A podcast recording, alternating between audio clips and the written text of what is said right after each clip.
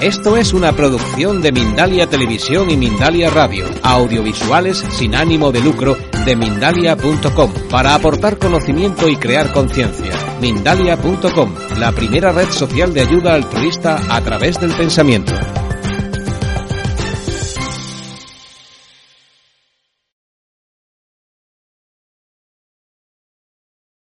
¿Cuántos informáticos hay en la sala? Que levanten la mano. ¿Informáticos? ¿Solo uno? ¿No puede ser? ¿Otro? ¿Otro? Bueno. ¿Qué nos pasa a los informáticos? Que no tenemos vocación, que al final acabamos siempre dedicándonos a otras, a otras cosas, ¿no? Pues yo era informática, yo era informática hace años y mi propia salud y mis propias inquietudes y que es una carrera, como digo, que, muchas personas hacemos sin vocación, me llevó a acabar dedicándome a la formación en, salud, en alimentación. Em, y sobre todo a lo que me dedico a día de hoy, que es como pones dietas, eh, envíame un menú, envíame tal, esto se come, esto no se come. Digo, no, yo doy formación, explico a las personas cómo funciona su organismo, qué propiedades y qué funciones tienen los alimentos en el cuerpo y las personas son las que tienen que tomar las riendas, su responsabilidad sobre su alimentación. Pero uno no puede estar 24 horas al día con alguien, ¿no? Diciéndole, pues ahora tienes que comer esto, ahora tienes que dejar esto. Hay que formarnos, hay que informarnos, tenemos que hacernos responsables y no podemos firmar cheques en blanco a nadie ni a los médicos, ni a los nutricionistas, por muy alternativos que sean, ¿no? O por muy revolucionarios, que eso está, está fenomenal. Bueno, ¿qué os voy a contar? Pues os voy a intentar explicar el que para mí es el único, fijaos lo que os digo, el único camino a la salud. ¿A través de qué? Pues a través de la alimentación fundamentalmente. Hay más cosas, además de la alimentación, pero para mí es el pilar fundamental de la salud. ¿Por qué? Porque comer es una cosa que hacemos desde que nacemos, todos los días y muchas veces al día. Entonces tiene más peso que cualquier otra cosa, ¿no? Cualquier otra, otra función. Bien. Para mí ese camino empieza por cambiar de pensamiento y empieza por pensar en limpiar el organismo antes, fijaos lo que os digo, de pensar en nutrirlo, antes de pensar en, qué como, si esto tiene calcio, si esto tiene hierro, si esto tiene proteína. ¿Cuánta vara nos anda con la proteína, verdad? ¿Qué, tema más cansino. Pues antes de pensar en eso, voy a pensar cómo está la máquina en la que vivo, cómo está la casa en la que habito, el hogar, ¿no? Eh, mi cuerpo. Y voy a pensar en que todo eso no ha nacido en un entorno natural, no ha sido cuidado ni alimentado de una forma natural y ahora, ¿qué tenemos que hacer? Limpiarlo, antes de pensar en nada. ¿Por qué? Imaginaos que tenéis una casa, queréis ponerla bonita, pero es una casa muy antigua, muy vieja, muy fea, no funcionan las tuberías. Lo primero que hacéis que es iros a comprar un cuadro y un sofá, ¿no, verdad? hay que hacer una reforma, hay que vaciarla de escombros, hay que tirar todo eso fuera. Hay que hacerlo despacio porque no podemos sacarlo todo de una vez. Y después ya podemos empezar a pensar en decorar esa casa, en nutrirla, en alimentarla, ¿no? Pues con la salud es igual. Bien. Cuando digo que es más importante limpiar, eh, aquí hablamos de desintoxicación. Y uno dirá, bueno, ¿qué desintoxicación? ¿De qué? Yo estoy muy bien yo me encuentro muy bien. Y ahí yo siempre intento hacer eh, parecido a, la metáfora de la casa, ¿no? Imaginaos que tenéis una habitación donde habéis ido metiendo todo lo que habéis comido a lo largo de vuestra vida.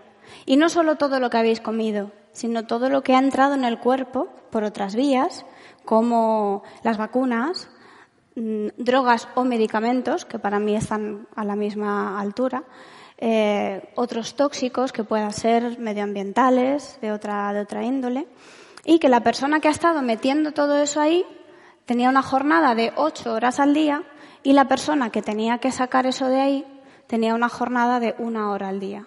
¿Vale? Esto es un símil, no, penséis en las horas como algo real. ¿Qué, ¿Qué ha ocurrido? ¿Cómo está hoy esa habitación? ¿Cómo está? ¿Vacía o llena? llena, ¿verdad? Está hasta arriba.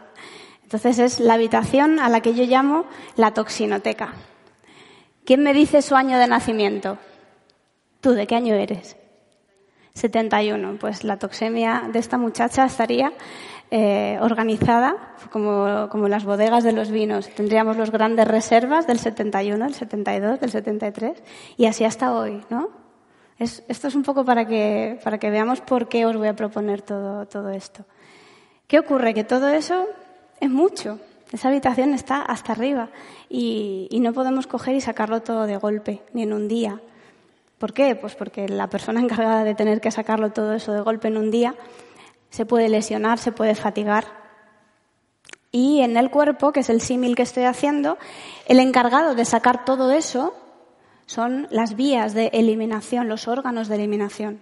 ¿Y por qué no les ha dado tiempo a sacarlo mientras lo introducíamos? Porque estaban ocupados, estaban muy ocupados. ¿Haciendo qué? Volviendo a, recordar lo que hemos dicho hace un ratito digestiones, porque la alimentación es algo que hacemos todos los días, varias veces al día. Y toda la energía y todos los procesos del cuerpo y mucho tiempo está dedicado constantemente a la digestión. Vivimos para comer, en lugar de comer para vivir, que es lo que deberíamos hacer. ¿Cómo os voy a contar este sistema? Pues pensé en un PowerPoint, pero no quería pasarme la mitad del tiempo dándoos la espalda. Eh, al final decidí, bueno, les voy a contar mi historia personal, que al menos si no están de acuerdo con el tema, por lo menos pues compartimos un, rato, ¿no? Y, así me conocéis más. Bien, eh, voy a hablar desde la experiencia y esto, pues para mí tiene más valor que la ciencia, ¿no? Porque la ciencia dice muchas cosas. Con algunas yo estoy de acuerdo y con otras, experimentalmente, empíricamente, no, no estoy de acuerdo. Os voy a poner un ejemplo. Eh, hay muchos estudios que dicen que, que, hay aminoácidos en la proteína de origen animal de alto valor biológico que son necesarios para la salud. Vale, ok, eso es ciencia, hay estudios que lo demuestran. Yo soy vegetariana de nacimiento, estoy aquí, mi padre también, mi abuelo también. No me sirve, no me lo creo. Entonces yo la ciencia la tengo en cuenta, la considero, la valoro, pero yo todo lo que leo lo considero conocimiento y todo lo que experimento, a eso es en lo único en lo que creo y a lo único a lo que le llamo sabiduría. Y lo demás, lo siento mucho, pero no, no me sirve. Bueno, vamos a empezar. Vegetarianismo. Yo he tenido amplia experiencia con el vegetarianismo. He sido una niña vegetariana, he sido una adolescente vegetariana. Y la conclusión que acabé sacando de eso fueron dos. La primera, que ser vegetariano no es sinónimo de salud, porque yo con 25 años, y siendo una buena vegetariana, de comer en casa, no de comer fuera, comiendo de todo, porque mi alimentación como vegetariana se basaba en eh, cereales integrales, en legumbres, frutas, verduras, frutos secos, semillas y obviamente de forma ocasional pues uno come fuera, come soja, come queso, come huevo, más o menos, ¿no? Cualquiera que lo escuche dice, ah, pues qué alimentación más saludable.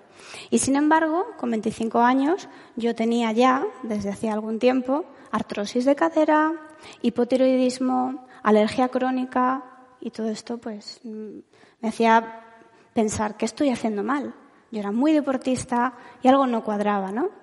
Empecé a investigar todo lo, emocional, las terapias, eh, más sol, salir más al campo, aire puro, la contaminación de Madrid, pero a mí nada me resolvía nada, ¿no? Y entonces, a raíz de, mi implicación con el deporte, con, con, formación que empecé a hacer para dedicarme al mundo del deporte, del yoga, del spinning, de la musculación, de todo esto, pues cuando una persona te, pide, oye, ponme una tabla de ejercicios, pues también te preguntan, ¿no? Oye, ¿qué como, no? Para adelgazar o qué como para ponerme fuerte. Y empecé a investigar y a estudiar dietética. Y ahí también me di cuenta que a mí la nutrición oficial tampoco me servía de nada, ¿no? Es el ejemplo que os acabo de poner. La nutrición oficial dice muchas cosas que en mi caso fallan de forma estrepitosa, pero es que veo muchas otras cosas que en el caso de cualquiera y seguro de cualquiera de vosotros también fallan, ¿no? El ejemplo de las calorías, ¿no? Si comes más calorías de las que quemas, engordas. Si comes menos calorías de las que quemas, adelgazas.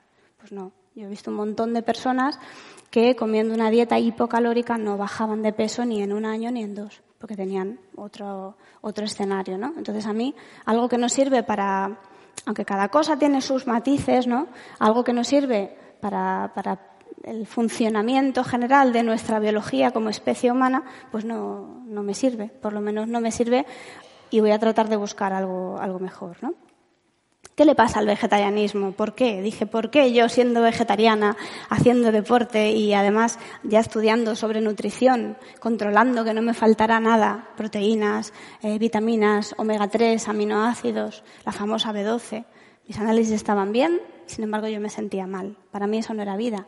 Yo quería más, yo quería una vida plena, yo quería ser feliz, quería levantarme todas las mañanas de un salto de la cama y no estar enferma cada día o, cada dos, tres días, si no era un dolor de cabeza, era un constipado, si no era un dolor aquí, un dolor allá. ¿Os suena? ¿No os suena? ¿Estáis todos sanos? bueno. ¿Qué le pasa al vegetarianismo? Bueno, el vegetarianismo mm, original, por lo menos yo hace poco tuve la oportunidad de preguntarle a mi abuelo qué comía de pequeño y no tiene nada que ver con lo que comemos o con lo que comen los vegetarianos de hoy en día, ¿no? No había tanto producto industrial, no había tanto refinado, no había tanta soja, no había tanto almidón, era más fruta, verdura, vegetales.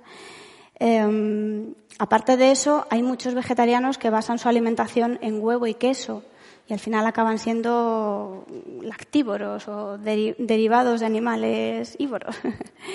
Entonces, ahí empecé a, ver por dónde podía ir el camino y dije, bueno, a lo mejor sí que es cierto que como vegetariana Mm, cuando uno sale a comer por ahí o come con la familia, pues siempre hay queso, huevo, queso, huevo, porque es lo que la gente controla. Dije, pues ya está, me hago vegana. Encima, pues la ética cuadraba perfectamente porque yo no quería contribuir de ninguna forma con el sufrimiento animal y dije, pues me lancé al, veganismo. ¿no? Me parecía una ética estupenda que cumplía todos los, objetivos que, que, yo sentía como, como filosofía y dije, pues me hago vegana. Un veganismo un poco especial, porque yo cuando empecé el veganismo ya había dejado la soja, había dejado el gluten, y sí que noté una mejora inicial, pero fue una mejora como un, ratito de estar mejor, pero enseguida se, se fue agotando, ¿no? Y dije, vaya, ¿qué pasa aquí? Bueno, pues pasa que dentro del veganismo también hay cosas que no funcionan, como por, por ejemplo el abuso de, de, soja, el abuso de almidones, de cereales, de legumbres, mucha comida industrial, mucha comida procesada, poca fruta, poca verdura, todo eso que dice uno, bueno, pues esto no, no es una, una dieta ideal, por, por muy vegana que sea, no implica salud. Entonces, incluso desde la ética, si yo quiero que las personas se hagan veganas mm, por los animales, pues lo mínimo será que la dieta sea saludable, porque si no, voy a convencer a muy poquita gente, ¿verdad? Bien. Aparte de eso, me di cuenta que el veganismo no hablaba nada de, drogarse o de no drogarse, de medicarse o no medicarse. Y yo tenía un problema muy grave, que era que tenía una enfermedad crónica en la tiroides y que tenía que medicarme todos los días. Y el laboratorio que produce la pastilla que yo me tomaba a diario pues, eh, entre otras cosas, tiene una clínica de experimentación con animales y hay varias noticias en, la prensa de que experimentaban incluso con personas analfabetas.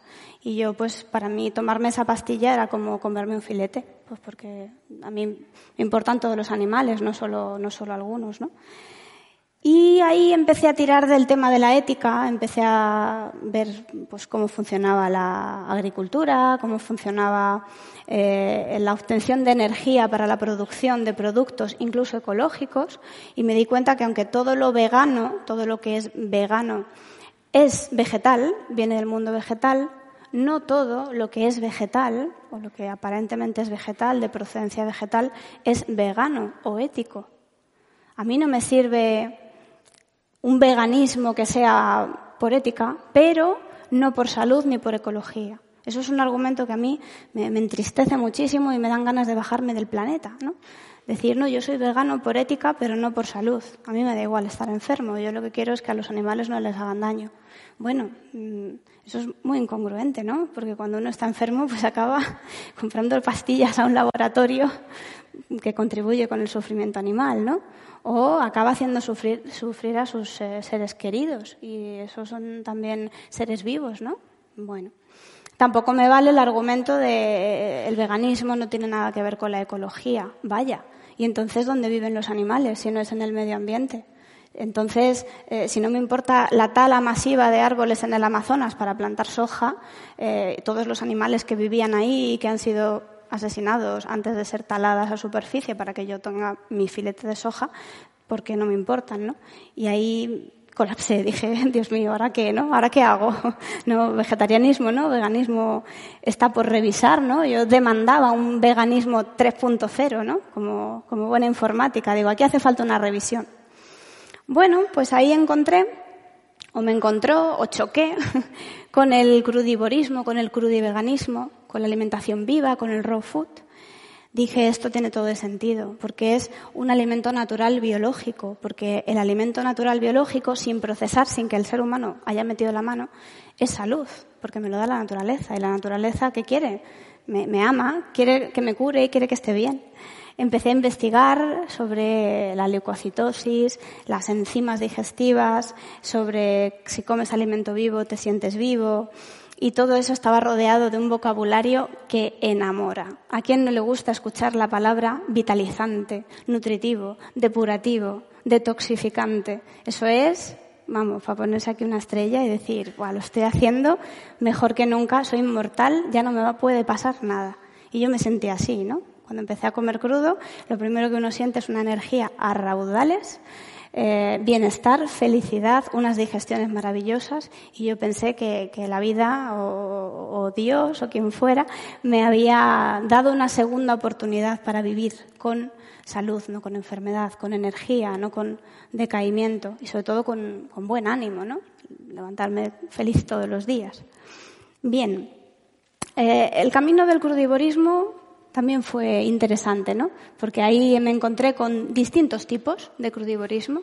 Unos que optaban por una alimentación muy baja en frutas, eh, casi satanizando la, la, fruta por el azúcar, por la insulina, por la glucosa, por el páncreas, y que optaban o abogaban por una alimentación muy rica en hoja verde, en germinados, en frutos secos, en semillas, en suplementos, lo cual ya para mí no era un alimento natural biológico porque era un aislado, ¿no? Y eso no está en la naturaleza. En la naturaleza no hay pastillas de vitamina B, ¿no? Superalimentos, que si bien algunos de forma puntual pueden tener muy, mucho sentido y muy buena, muy buena aplicación, también el nombre, pues dije, bueno, superalimentos. Es que para mí el mejor superalimento es el limón. Tampoco lo veía como nada excepcional, ¿no? Pero ahí están. Y luego había otra rama que decía Vamos a ver. Cuando tú estás en la naturaleza, si aquí tienes una lechuga y aquí tienes un mango, ¿qué te apetece comerte, la lechuga o el mango? ¿Quién se come la lechuga? Mm. hay gente pato. Recordar que en la naturaleza no hay aceite de oliva con sal, limón, salsas, etcétera, etcétera. Hablamos de comer las cosas en estado natural. Y entonces había una línea del crudivorismo que le llaman el purista o aquel crudivorismo al que se adscriben dietas como la 80-10-10 o un crudivorismo higienista que hablaba de cosas que a mí me, resonaban más. ¿Con qué? Con mi biología. ¿Por qué? Pues porque mi paladar dice mango. Mi paladar dice, ¿qué haces, hija mía de mi vida, comiéndote un brócoli crudo? ¿Por qué? Pues porque hay mangos, hay manzanas, hay naranjas, hay mandarinas, hay plátanos maduros, hay caquis. ¿Ya estáis salivando? Yo sí. Bien, lo sabía, sois todos frugívoros. Y no lo digo yo, me lo habéis dicho vosotros. bueno, y ahí yo me hice una fanática. Y lo digo con mucho orgullo, porque sí, hay que fanatizarse con la dieta. Es algo que he aprendido a lo largo de los años, ¿no?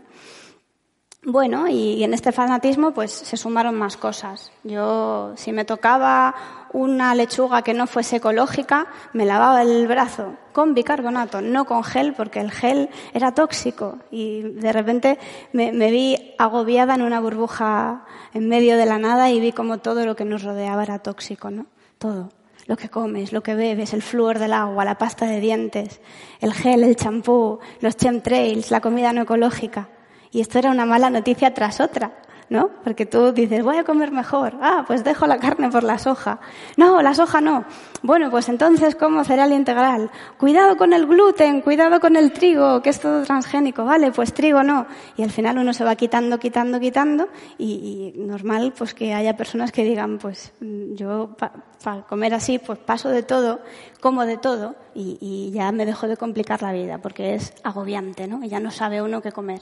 Y esto es algo que, os lo digo, Mm, porque yo he pasado por eso, pero varias veces, incluso cuando creía que lo sabía todo, al día siguiente decía, pero si no sé qué comer todavía, ¿no? Después de haber estudiado, leído, investigado, experimentado.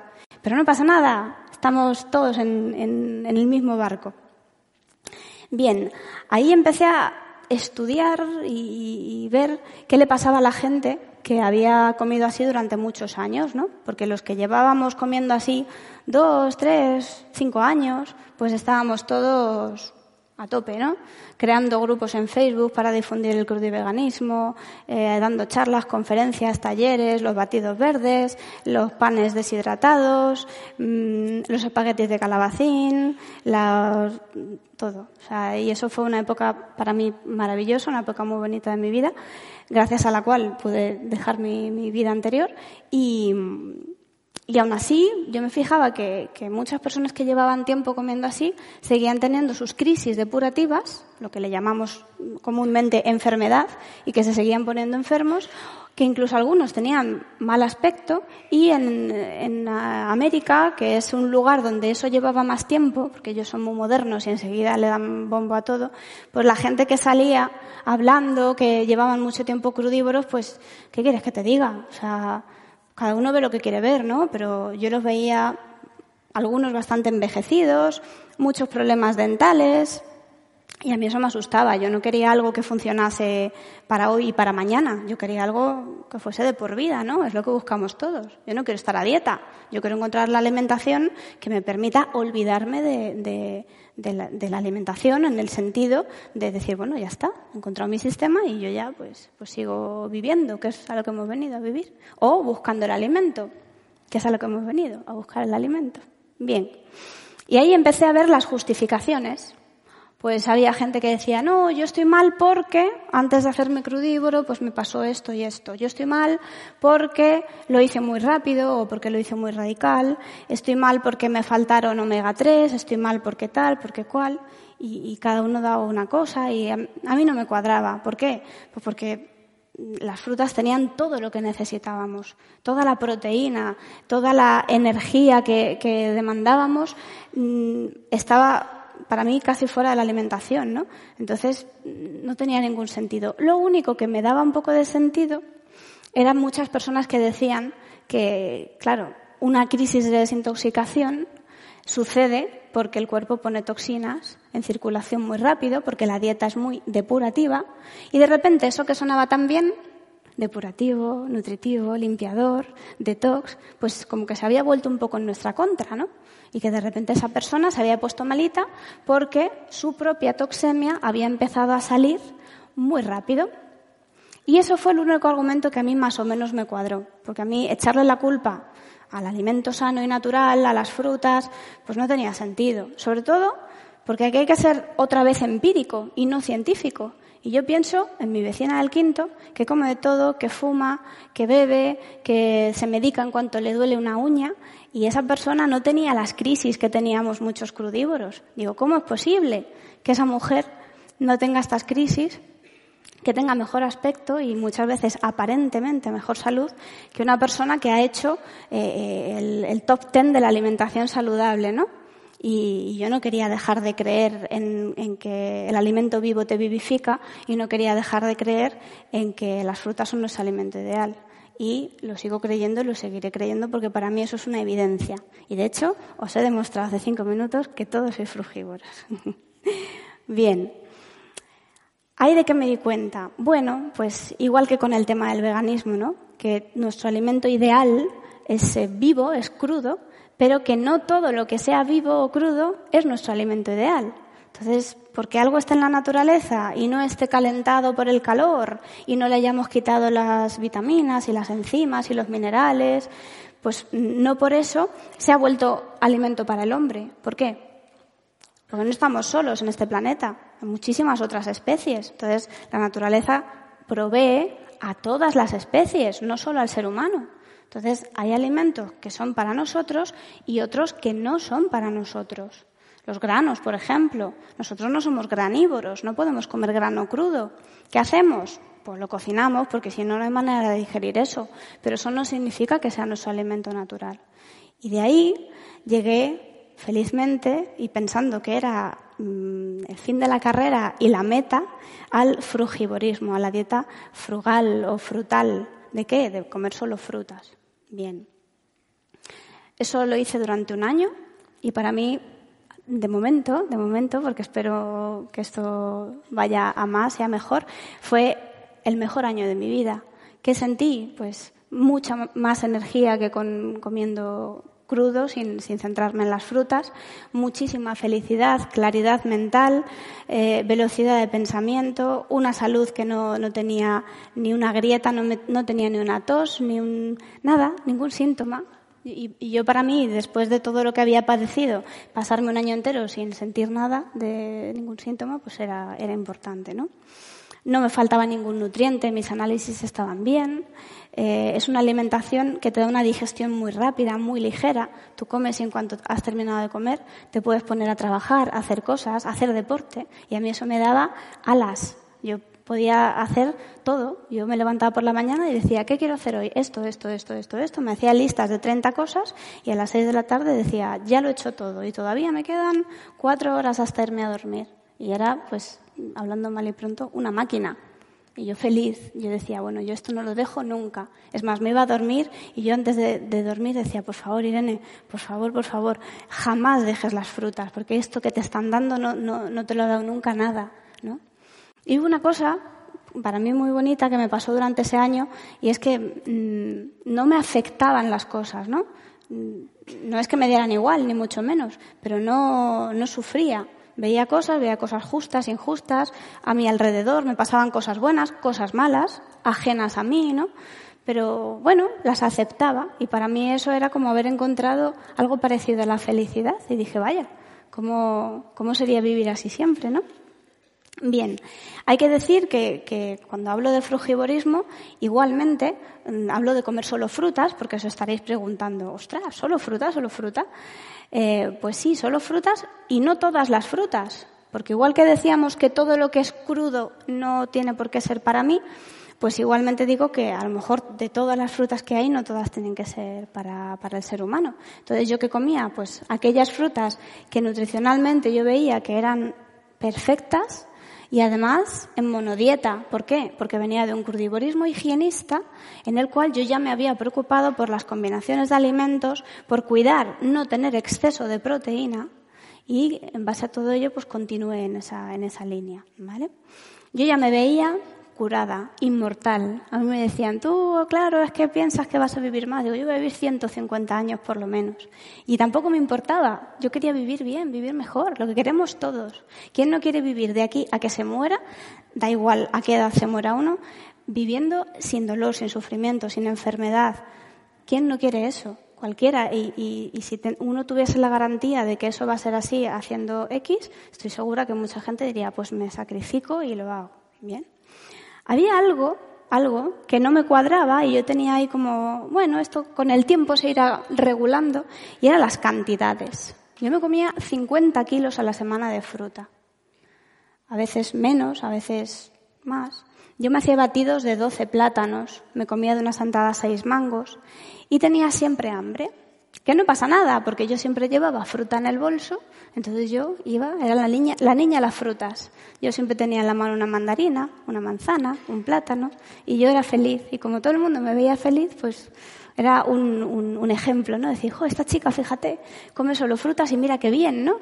Qué feliz es siempre, qué, qué vitalidad. Bueno.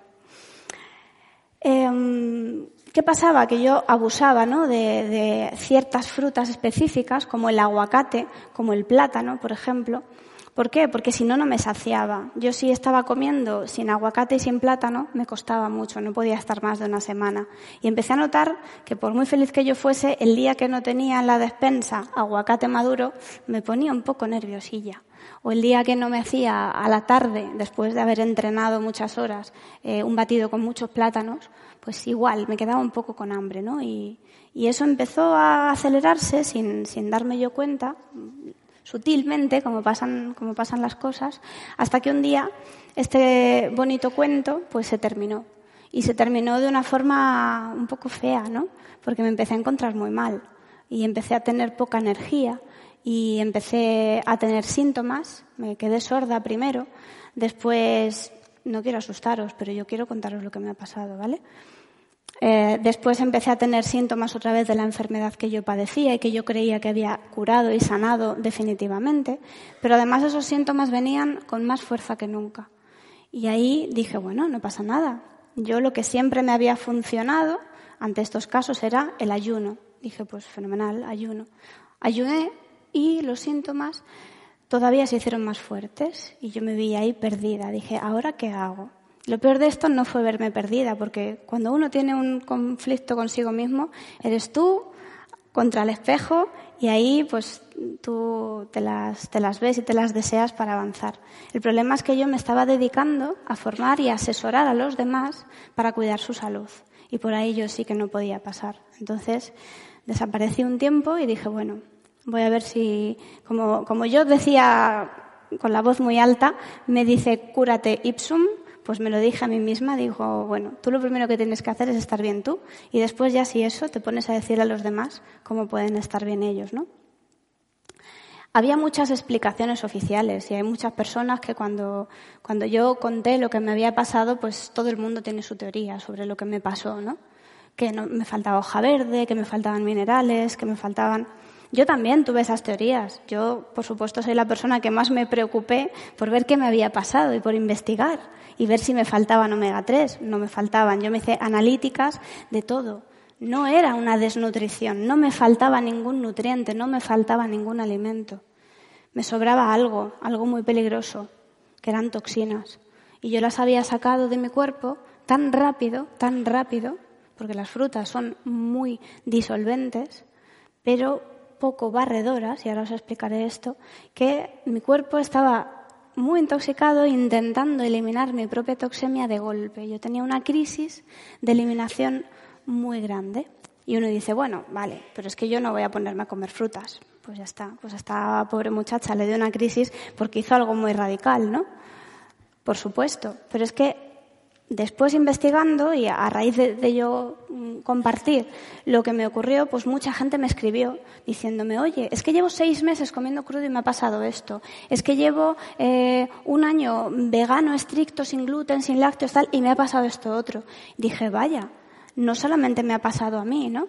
Incluso empecé a notar como a algunas personas también les había pasado lo mismo pero les daba un poco de apuro porque a nadie le gusta reconocer sus fracasos. Los éxitos sí, esos, vamos, los, mm, lanzamos a los cuatro vientos. Pero cuando uno no le va bien algo, en lo que ha creído, en lo que ha confiado, lo que ha propagado y propuesto, pues es muy duro decir, me he equivocado, ¿no? Y yo cuando dije me he equivocado, pues hubo mucha gente que me escribió y me dijo, oye, que me estoy sintiendo mal y todo lo que dices me cuadra con lo que me está pasando, ¿vale? Me había olvidado de mi pasado, de mi pasado gastronómico. Y eso que yo soy una persona vegetariana de nacimiento, que apenas tengo vacunas, porque mis padres eran muy, muy hippies. Eh, yo no me he drogado nunca, lo único que había tomado era una medicación para, para la tiroides, medicación hormonal. Y sin embargo, mi toxemia era demasiado como para sacarla después de haber hecho una transición, que yo le llamo transición por etiquetas, de vegetariana, vegana, crudivegana, frugívora. Y cuando digo transición por etiquetas es porque de lo que os quiero hablar, del sistema que os quiero hablar, es una transición, pero es una transición por método, no por etiqueta. La etiqueta no te, no te, no te hace una transición biológica, no, no, te eh, condiciona cómo está el cuerpo. ¿Por qué? Pues porque vegetarianismos hay miles. Tú puedes hacer un vegetarianismo de una forma, de otra. Veganismo es igual. Hay veganos que comen muy diferente entre unos y otros, ¿no? Entonces no, no, no penséis que vengo a hablar de una transición por, por etiquetas, ¿vale? La desintoxicación. La desintoxicación, y pone aquí, un juego muy peligroso. Pues sí, sí que lo es. ¿Por qué? Por la habitación del pánico esa que tenemos, por la toxinoteca, porque estamos muy intoxicados todos. Y esto no es para que cunda el pánico, esto es para que cunda la responsabilidad. Y para que uno, pues si tiene la casa muy sucia, diga, me voy a poner a limpiarla. Pues esto es lo mismo, pero con nuestro, nuestro organismo. Y además, eh, cuando hemos hecho eh, estas aceleraciones de desintoxicación con las dietas RAO y frugívoras, pues tenemos sumado que durante ese proceso ha habido un poco más de, intoxicación. ¿Por qué? Porque muchas veces eh, comemos crudo, o comemos solo fruta, o comemos vegano, a base de cosas que nos pueden intoxicar cosas que producen mucosidad. Habéis oído hablar o oiréis hablar de la leucocitosis digestiva, que es un proceso que se produce cuando uno consume determinados alimentos cocinados. Bueno, pues dentro del crudivorismo hay incompatibilidades de alimentos y algunos alimentos que incluso consumidos crudos producen mucosidad. Y esto sigue sumando nuestra, nuestra habitación del, del pánico de la toxinoteca, ¿no? También, eh, cuando me puse a desintoxicar, me di cuenta que casi todo lo que sabía y todo lo que contaba en talleres, en charlas, lo sabía porque lo había leído, lo había leído, pero no lo había experimentado. Yo había leído en, muchísimos, en muchísimas fuentes de autores bastante fiables que se puede vivir solo de frutas. Vale, muy bien, yo solo he leído, pero no lo he experimentado. Y mi experiencia me estaba diciendo otra cosa. Como siempre, ¿no? como con el vegetarianismo, como con la ciencia, como con el veganismo, pues todo me iba descuadrando. Y ahí me di cuenta que la vida es, eh, sin que cunda el pánico, pero yo sé que es una frase muy negativa, una tragedia de nutrición. ¿Por qué? Porque lo que hemos creado, lo hemos creado comiendo y lo intentamos solucionar comiendo mejor, pero comiendo. Y yo creo que si lo que eh, nos ha traído a nuestros estados de, mala salud eh, ha sido una alimentación errónea, pues vamos a, acordarnos de esa maravillosa herramienta que se llama el ayuno y vamos a solucionarlo no, comiendo. Tenéis que tener en cuenta una cosa, porque yo invito a todo el mundo a que lea, que se, a que lea, a que se informe. La mayoría de libros que hablan de crudivorismo, de veganismo, de salud, de naturismo, están escritos por personas que los han escrito en sus primeros años. Y los primeros años va todo muy bien. Yo estuve a punto, yo, tengo ahí un borrador de un libro que hubiese escrito muy felizmente diciendo cómo vivir solo de frutas, cómo vivir solo de crudos. y yo lo hubiera escrito con todo mi corazón y con toda mi pasión porque estaba tan emocionada con, esto que necesitaba compartirlo con todo el mundo. Sentía que todo el mundo tenía derecho a esa información, a esa experiencia, a vivir así, ¿no? Y sin embargo no lo hice, menos mal, porque si no ahora estaría quemando esos libros. Eh, y muchas veces cuando leo algunos libros investigo y digo, vaya, esta persona cuándo escribió este libro? Pues tenía tres, cinco, siete años de experiencia y esto hay que mirarlo a largo plazo, a muy largo plazo, porque los procesos del organismo son lentos. Es como cuando dicen que las enfermedades tardan ocho años en fraguarse, ¿no? Como por ejemplo el cáncer. Pues esto igual. Uno puede empezar a eliminar de más y uno está muy feliz diciendo yo estoy bien, yo estoy bien. Y el día que se desencadena la crisis de eliminación, pues ese día es como un coche, ¿no? Si el coche va a 60, pues más o menos lo frenas, pero si va a 250, pues a lo mejor incluso hay que tirar del freno de mano. Y aquí encontré un sistema, gracias a factores que se aparecieron en mi vida, no por casualidad, que es un sistema curativo, que se llama sistema curativo por dieta a mucosa. Este es un sistema eh, desarrollado principalmente por Arnold Ehret, que era un naturista eh, alemán de hace 100 años. Y os voy a decir un poco como si fueran eh, las, leyes de este sistema, para que veáis que es sencillo y que, no tiene nada que ver con, con, las dietas. No es un vegetarianismo, no es un veganismo, no es un crudivorismo, no es mm, cojo esto de aquí y esto de allí, no, no, está fuera de todo eso, no tiene nada que ver. Lo primero que tiene en cuenta este sistema es que la frase yo tengo que escuchar a mi cuerpo no sirve para nada, porque mi cuerpo está tóxico. ¿Por qué? Porque me pide patatas fritas. Y, al otro le pide fumar y al otro le pide beber y eso no es natural. Entonces, eso de escucho a mi propio cuerpo con matices, ¿no? Lo segundo, es un sistema racional. Por eso hablo de no escuchar al cuerpo. A ver, como es algo racional, habrá momentos en que la mente diga, ostras, ahora sí voy a escuchar al cuerpo. Pero es un sistema racional, es decir, yo utilizo esto de aquí para volver a la naturaleza, porque todos los instintos naturales están impedidos, colapsados o atrofiados, ¿no?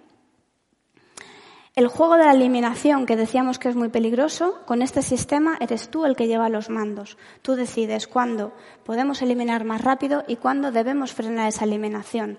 No me pongo a comer todo muy depurativo y eso que salga como quiera y que en el momento que eso sale yo me entrego a la naturaleza, me quedo tumbada en la cama con 40 de fiebre y dejo que eso salga. ¿Por qué? Porque eso es peligroso.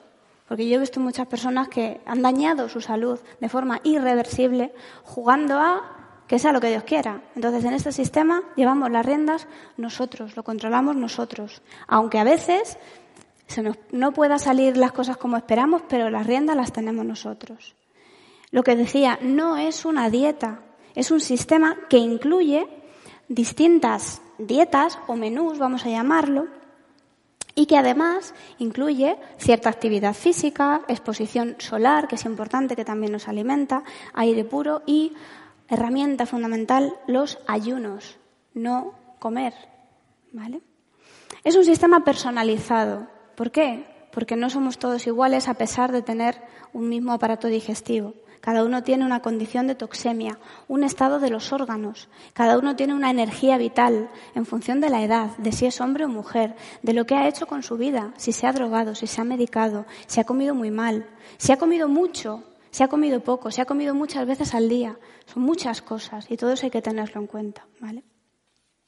Es un sistema que como os decía al principio, mm, no se enfoca en nutrir, no se enfoca en propiedades de los alimentos, propiedades de los alimentos. Yo me maté a estudiarme las propiedades de alimentos. Me sabía todas las vitaminas del apio, todos los minerales de la hoja de espinaca, eh, todos los aminoácidos de los germinados de alfalfa. Me lo sabía todo. Y eso está bien porque es lo que tienen esos alimentos fuera del cuerpo. Pero ¿qué hace eso cuando entra en un cuerpo intoxicado? ¿Qué, desencadena? ¿Qué nos ocurre, no? Eso es más complicado. Entonces, aquí en este sistema nos olvidamos de nutrir. ¿Por qué? Porque un cuerpo colapsado tiene muy poca capacidad de asimilación, porque no es lo mismo ingerir que digerir y tampoco es lo mismo digerir que asimilar. Y ahí estamos todos un poquito faltos. ¿De qué? De capacidad digestiva, de salud digestiva. ¿De qué se trata aquí? Antes de nutrir, limpiar, recuperar nuestra capacidad del intestino para que lo que comemos pueda pasar a nuestra sangre y formar parte de nuestras células y reponer, reparar o nutrir todo aquello que se necesite. Importante, en lugar de disolver sin control, para tener nosotros los mandos, hablamos de disolver de forma suave y además barrer. Digo barrer para que sea algo eh, común y que se nos quede esa, esa idea, ese concepto. Es decir, todo lo que se pone en circulación y lo que sale de las células y se va a nuestra sangre para ser eliminado, tiene que salir del cuerpo. No se puede quedar ahí dando vueltas y dando guerra, ¿verdad? Entonces hay que barrerlo para afuera. Es como si uno se pone a limpiar la cocina con un desengrasante, utiliza un trapo muy pequeño, mucho desengrasante, pero el trapo siempre es el mismo, casi mejor no tocar nada, porque si tú te pones a tocar todo eso, lo remueves, entonces se ve, se ve que, está, que estaba sucia, pero no está sacando nada. Hacen falta más herramientas, más tiempo y, y otras herramientas para que se quede limpia. Bien. Este sistema tiene un objetivo, que es algo que yo echaba mucho de menos en el veganismo, en el vegetarianismo, en el crudiveganismo, que es, bueno, ¿a dónde quiero llegar con esto? Yo lo tenía muy claro. Yo decía, yo quiero un sistema que me permita comer solo frutas. Y además llegar a una alimentación que sea la más sana del mundo, la más ética del mundo y la más sostenible del mundo. Porque la producción de frutas por metro cuadrado supera a cualquier sistema de agricultura, permacultura, agricultura ecológica, etc. Y para mí eso era mi objetivo, mi filosofía y creo que cualquiera que investigue, estudie, se forme, investigue cómo hemos vivido en el pasado porque yo digo, quiero volver al paraíso, yo digo, quiero volver a comer frutas como se ha comido durante millones de años. Hemos estado muchísimo más tiempo siendo monofrugívoros, comedores de frutas, que eh, humanoides, eh, comedores de cereal, eh, legumbre y otros que llamamos alimento, ¿no? Em, ese objetivo, ¿por qué? Pues porque mm, para poder comer fruta uno tiene que estar bastante limpio para que no se arme este, este rollo, ¿no? De desenvolver demasiado rápido y que no, no barremos a tiempo.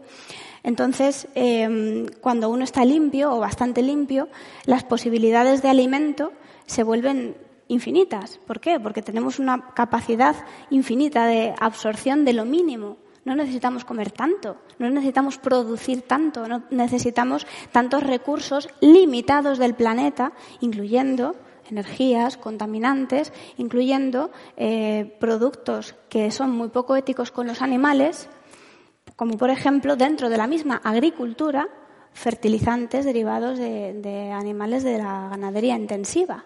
Entonces uno quiere comerse un brócoli en vez de un filete para no dañar a la vaca y resulta que el abono utilizado para, para, cultivar ese brócoli, incluso en la agricultura ecológica, viene de los animales de la ganadería intensiva. O que para recolectar ese brócoli pues se han utilizado unas máquinas que han arrasado con todo lo que había ahí, animales incluidos. Entonces eso hay que tenerlo en cuenta. A mí no me vale un veganismo que mire unas cosas y otras no. Yo necesito ir a por el todo y ahí la fruta me daba la respuesta. Yo quería llegar a la fruta, ¿no? Incluso a veces me dicen, bueno, pero es que eso de limpiarse del todo y tener un nivel de pureza máximo absoluto al 100%, eso es una utopía. Bueno, hay muchas historias a lo largo de la humanidad en las cuales le, han dicho a, muchos grandes pensadores que eso era imposible, que eso no podía ser, y al final ha sucedido. Pues yo soy optimista. ¿Qué le voy a hacer? Será algo que me ha quedado de haber comido tanta fruta. Se me habrán subido las frutas a la cabeza, ¿no? Me habré quedado ahí un poco trastornada. Pero yo creo en eso, confío en eso y es lo que me motiva para, para, para seguir con, con, esto, ¿no? Que hago de, de contaros esta historia. Vale. En este, en este sistema no hay listas de alimentos que sí, listas de alimentos que no. Como por ejemplo, las dietas alcalinas, ¿no? De esto es ácido, esto es alcalino, pues ya está me como todo el alcalino sin orden ni concierto y yo ya estoy sano. Y así me alcalinizo. O esto es vegano, esto no es vegano, pues ya está. Me como todo lo vegano sin orden ni concierto y así ya soy ético y estoy sano porque es mucho mejor ser vegano que ser omnívoro porque es más sano. Y punto. No, eso no, a mí no me sirve. ¿Qué hay si no hay listas de alimentos, no? Porque muchas veces uno dice, joder, que si no me dices qué comer o qué no comer, es que no es solamente qué comer, es qué comer y cómo comerlo. ¿Y qué más hay aparte de la alimentación, no? ¿Qué tenemos aquí? Herramientas. Herramientas que se utilizan, como hemos dicho, de forma racional. El ayuno, la principal. De hecho, este sistema no va de otra cosa que de poder ayunar lo máximo posible sin ponernos en riesgo, porque el ayuno hay que hacerlo de una forma eh, también personalizada, personalizada, y yo ahí había cometido muchos errores, porque yo durante el crudivorismo y el frugivorismo había ayunado mucho, pero muy mal, porque había roto todos mis ayunos con frutas, y eso había hecho que todo lo que yo había mm, puesto en circulación durante esos seis, siete días de ayuno, en cuanto yo metía una fruta, se armaba ahí una fiesta tremenda, ¿no? Porque la fruta disolvía todo lo que yo había intentado eh, eliminar y en lugar de sacarlo fuera del cuerpo, se activaba la digestión y yo me volvía a intoxicar. Y yo notaba, no sé, ¿cuánta gente ha ayunado aquí? Ha hecho ayunos de tres, cuatro, cinco días, ¿vale? ¿Cuántos han tenido una crisis post-ayuno de decir, bueno, después de estar cinco días comiendo, o sea, sin comer divinamente, a la semana de haber roto el ayuno o a los tres días, haber tenido un hambre voraz y decir, joder, es que todo lo que no me he comido durante el ayuno me lo voy a comer la semana de después. Vale, entonces no era yo sola. Bien. Eso no me cuadraba, ¿no? Entonces después me di cuenta que con este sistema el ayuno también es racional. ¿Por qué? Porque no utilizo mi instinto, utilizo herramientas para que lo que haga durante el ayuno sea eficaz, porque si no, ¿para qué voy a estar yo cuatro días sin comer si luego no me vale para nada e incluso me puede hacer más daño? Y ahí me he encontrado con muchas personas a las que el ayuno, por hacerlo mal, les ha hecho daño a la salud. Y eso es una pena, porque al final eh, las personas que son un poco escépticas con la comida sana, con la comida vegetariana, con, con las técnicas naturales de volver a la salud, pues si ya son poco escépticas, como para que haya muchos casos de fracaso, ¿no? Eso no nos lo podemos permitir, porque entonces eh, la gente vuelve al médico, se toma la pastillita y ya está. Y aquí hay que hacer las cosas bien para que la gente vea que esto funciona, pero funciona cuando lo hacemos utilizando esto. Bien. ¿Qué tenemos en cuenta respecto a la, dieta, ¿no? a lo que nos importa, lo más complicado? Bueno, eh, son dietas dinámicas. No es eh, esto el lunes, esto el martes, no. ¿Por qué? Porque tengo que ver cómo voy, cómo me siento. ¿Estoy eliminando hoy? ¿No estoy eliminando? Hay que tener en cuenta, antes que pensar en qué, fijaos que todavía no he hablado de qué comer, ¿eh? Qué mala soy. Hay que tener en cuenta el número de comidas. El número de comidas, ¿para qué? Para hacer pocas comidas y, por tanto, pocas digestiones.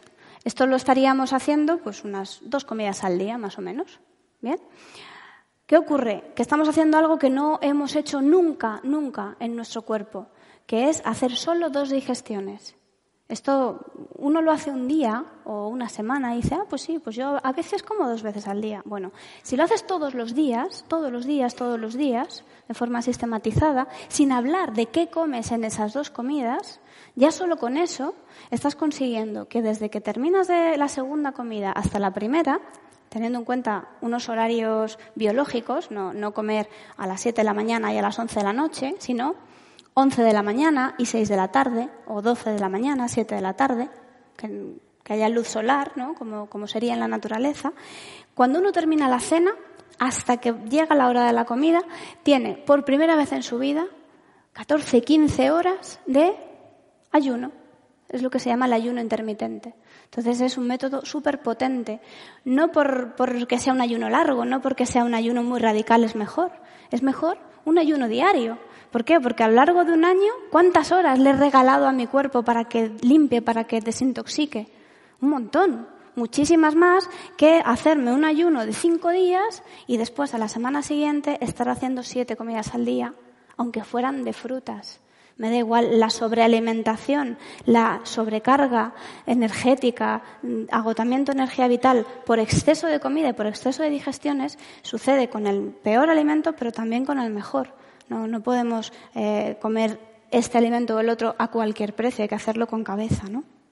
Bien, hemos hablado del número de comidas, hemos hablado de los horarios de las comidas, Vamos a hablar de la combinación de los alimentos y del orden de los alimentos. Y aquí vamos a utilizar las compatibilidades de alimentos de forma muy frecuente para que tengamos buenas digestiones, pero en ocasiones puntuales también vamos a utilizar las incompatibilidades de alimentos para frenar esos procesos de eliminación. ¿Bien? ¿De qué más vamos a hablar dentro de este sistema? De tipos de alimentos.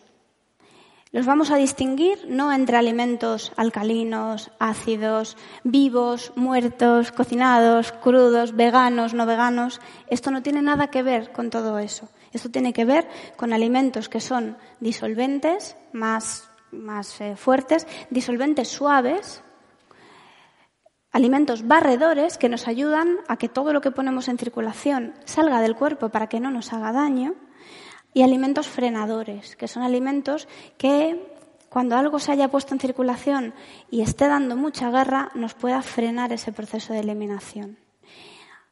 Y también, como decía al principio, no alimentos. Es decir, si queremos algo que facilite esta eliminación de forma segura, entonces hablamos de no comer, hablamos del ayuno. ¿Por qué?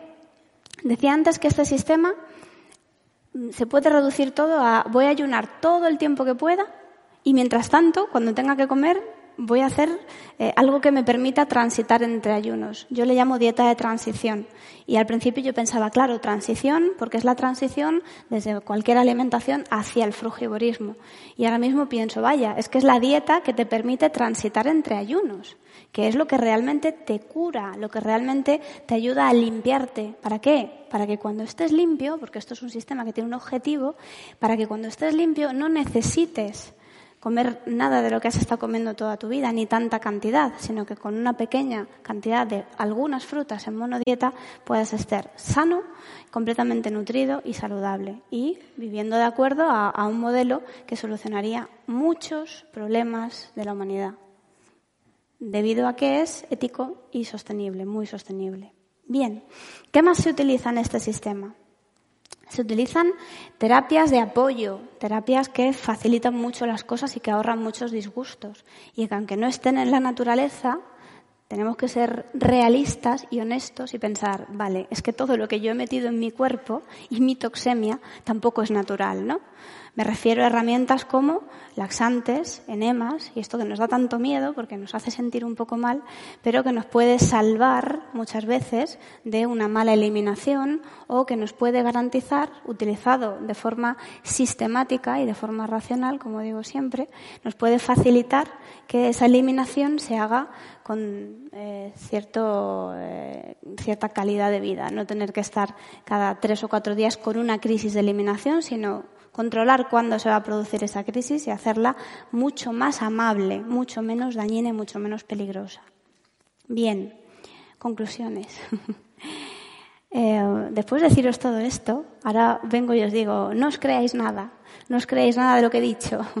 Bueno, no os creáis nada de nadie, ni lo que digo yo, ni lo que dice nadie. Experimentad, experimentad teniendo en cuenta que interpretar lo que nos pasa es algo que nos ha quedado muy lejos, porque hace mucho que no somos seres instintivos, seres naturales.